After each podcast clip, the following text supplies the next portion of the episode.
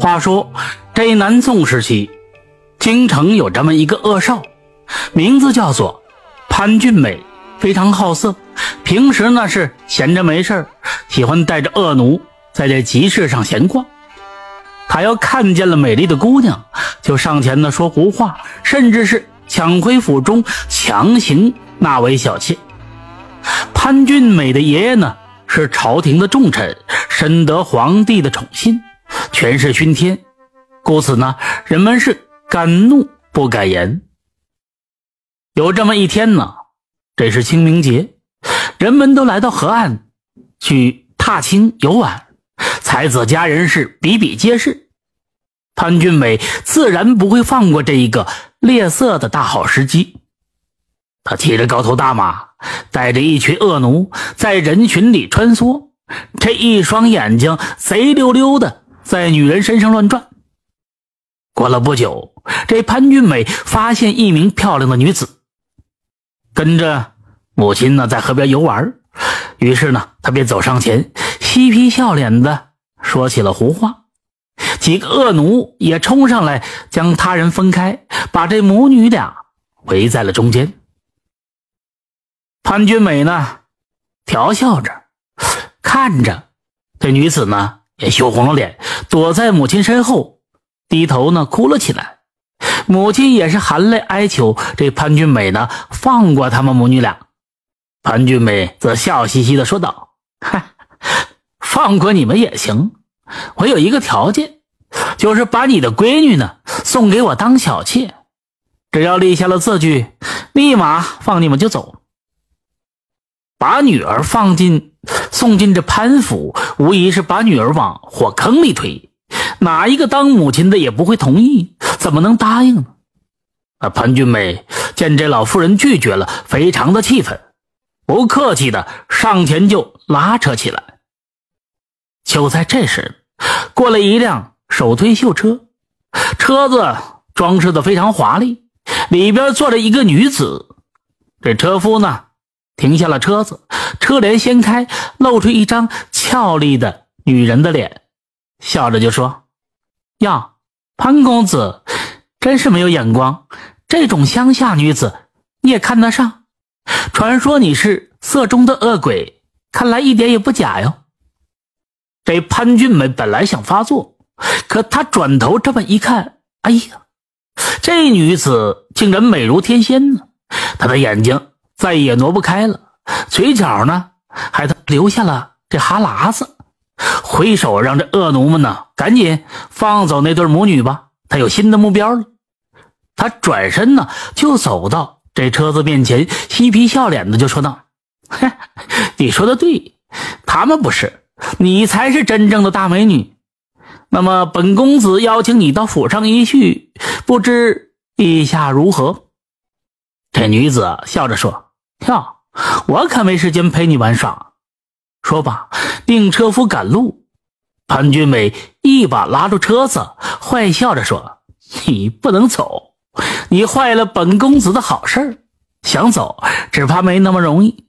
既然没有时间，你不妨留下地址，我前去拜访你呀。”女子大笑说：“哈哈，恐怕你有这色心无色胆，你未必敢去。”于是呢，他说出了地址，原来住在京城外的一座山上。潘君美说：“哼，就算你住的是龙潭虎穴，我也敢去。”于是女子约定，让他今晚三更到庄上相聚。到了这晚上，潘君美带着十几个恶奴来到了山上，果然看见一座大庄园，是灯火通明。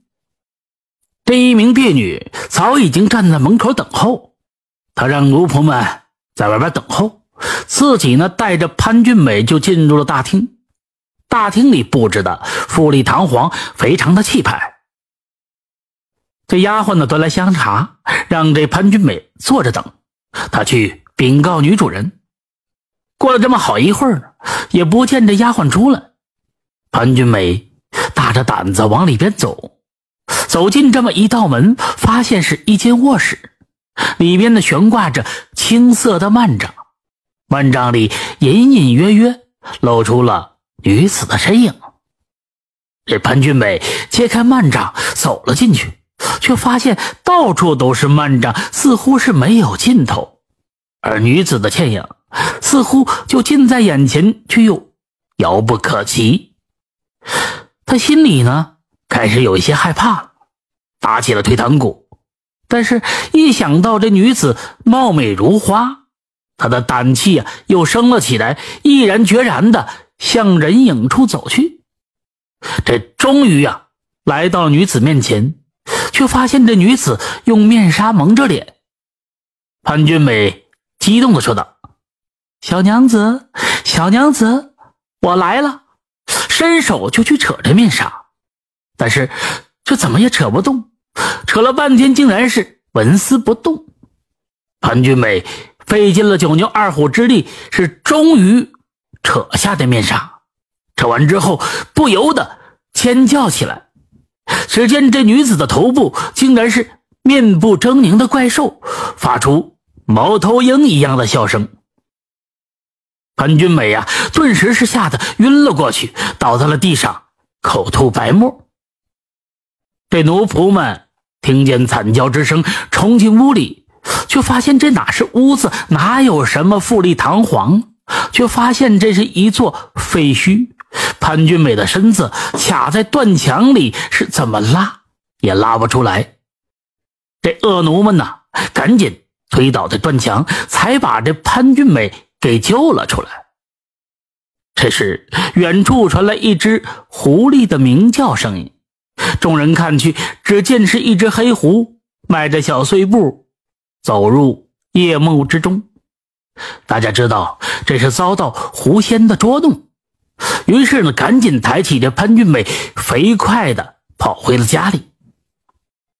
潘俊美在家里养了一个多月的伤，才能下地行走。